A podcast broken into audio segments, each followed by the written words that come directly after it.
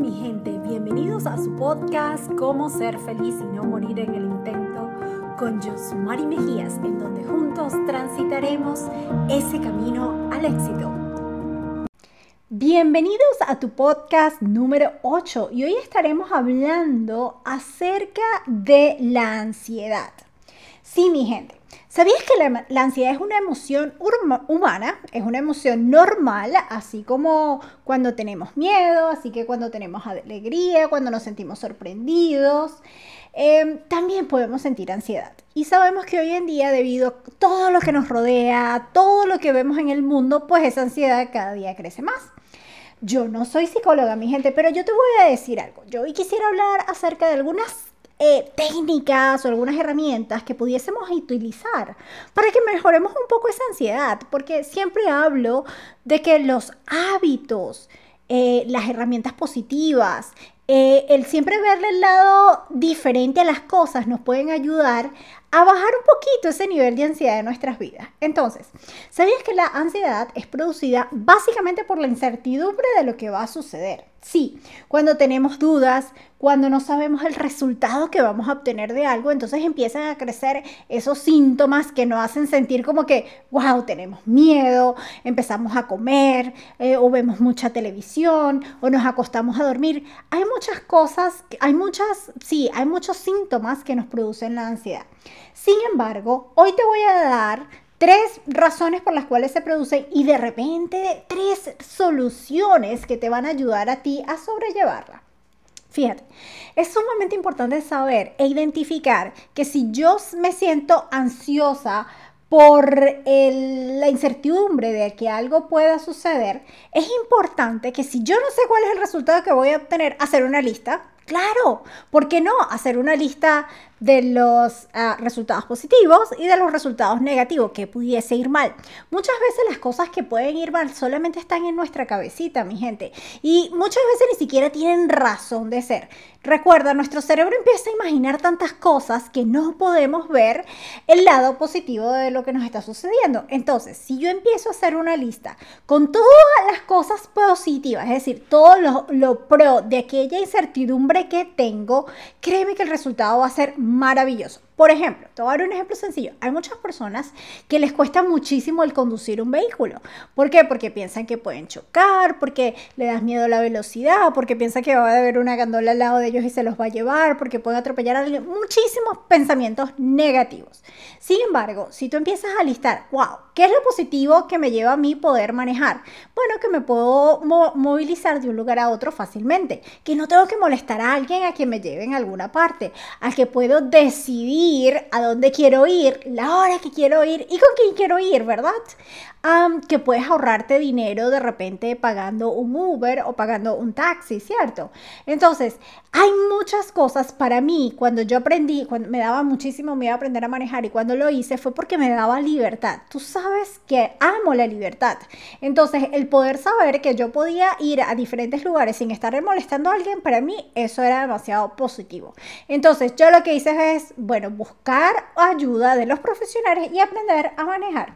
Entonces, y también una de las cosas que también me ayudó muchísimo fue el poder preguntarle a la gente que le gusta manejar por qué lo hace. Eso te da como más motivación.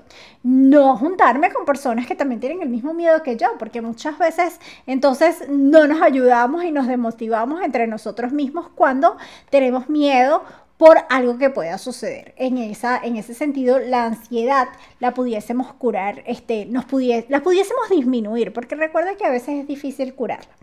La segunda razón que yo te puedo decir, mira, si nuestra ansiedad viene dada por el tiempo, ay, esa es una de las mayores ansiedades que nosotros tenemos en nuestros días. Sentimos presión en el trabajo, presión social, presión por la familia, wow, presión por todo lo que nos rodea. Entonces, si sientes que la ansiedad que tú tienes es porque tienes una fecha límite de entregar un proyecto, un objetivo, y sientes que no lo vas a poder hacer, wow, hay que tomar cartas en el asunto de una vez. Y bueno, una de las cosas es establecer fechas límites reales, porque vamos a estar claros, si mi jefe me pide un proyecto de aquí a mañana y sé que no lo puedo tener, es mejor decir, mira, mañana no, te lo puedo dar en dos o tres días y ser sincero con nosotros mismos y con colocar fechas reales, porque luego cuando se va acercando la fecha límite empezamos a procrastinar y no hacemos las cosas precisamente por la ansiedad y el miedo a no terminarlo con tiempo. Entonces, planifica también.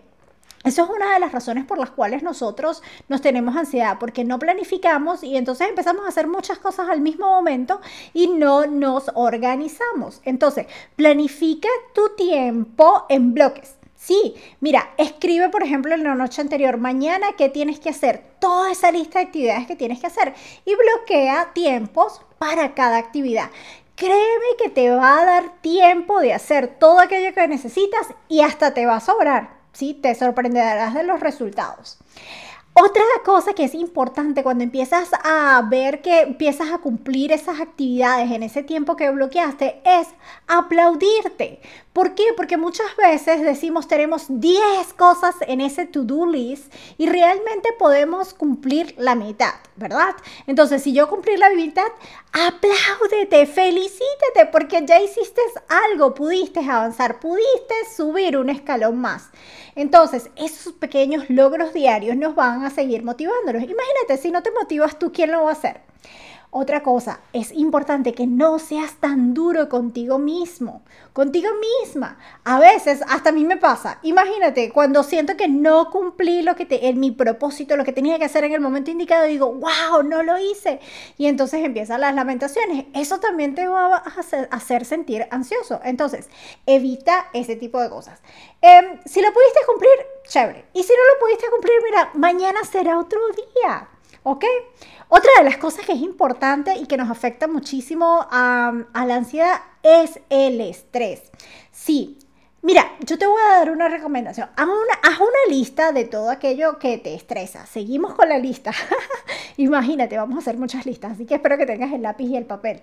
Empieza a trabajar en las actividades más fáciles ¿sabes? En todas esas cosas que tú dices que te estresan, eh, por ejemplo, me estresa ir al gimnasio, bueno, este, me estresa, no sé, este, ir a caminar, me estresa muchísima gente, entonces empieza a hacer esa lista de esas cosas que te estresan, que te estresa, y empieza a descartar las más fáciles.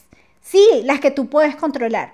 Porque recuerda que todo lo que tú puedes controlar tienes eh, el poder de ejercer control, como la palabra lo dice, y tienes el poder de sacarlo de tu vida. Pero todo aquello que no lo puedes controlar, no importa lo que pase, tú no lo vas a poder controlar. Entonces, vamos a aprovechar de poder evitar que nos estresen todas aquellas cosas que nosotros como seres humanos podemos controlar.